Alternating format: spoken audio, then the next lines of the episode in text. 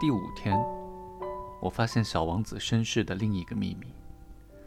再次感谢那只羊。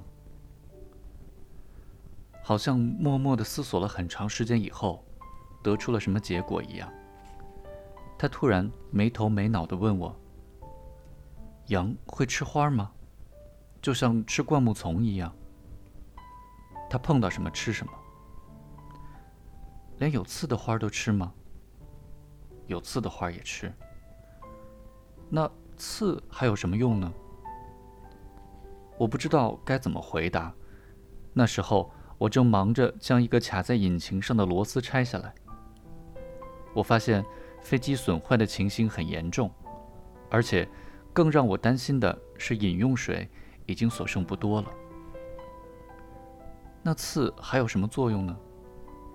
小王子一旦提出了问题，就绝不放弃，而我正为了螺丝生气，于是不假思索地回答他：“那些刺儿毫无用处。”花儿长刺只能害人。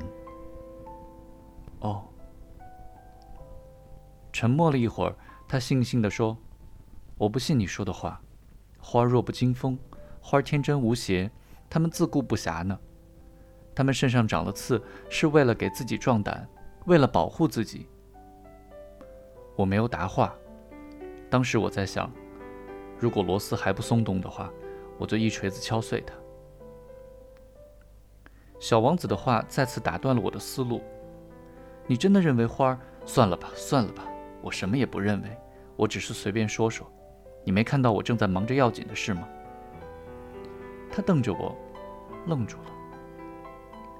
要紧的事。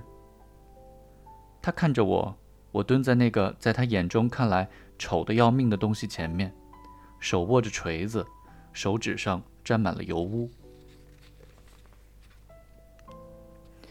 你跟那些大人没什么两样。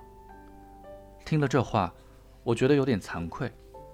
然而他又毫不留情地说：“你什么都分不清，你把什么都混在一起。”他生气地摇晃着脑袋，金黄色的头发随风飘动着。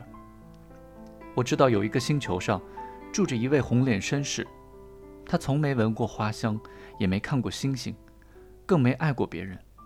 他除了算数以外，就没做过别的事。你跟他一样，整天不停地唠叨。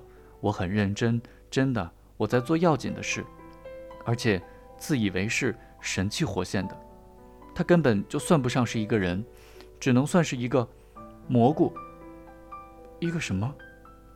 一个蘑菇。小王子气得脸色发白。几百万年来，花生来就有刺，就像几百万年来羊都在吃花一样。难道？了解花的身上为什么会有这些没用的刺不重要吗？难道羊和花之间的战争不重要吗？这些事难道不比那个臃肿的红脸绅士的数字更重要吗？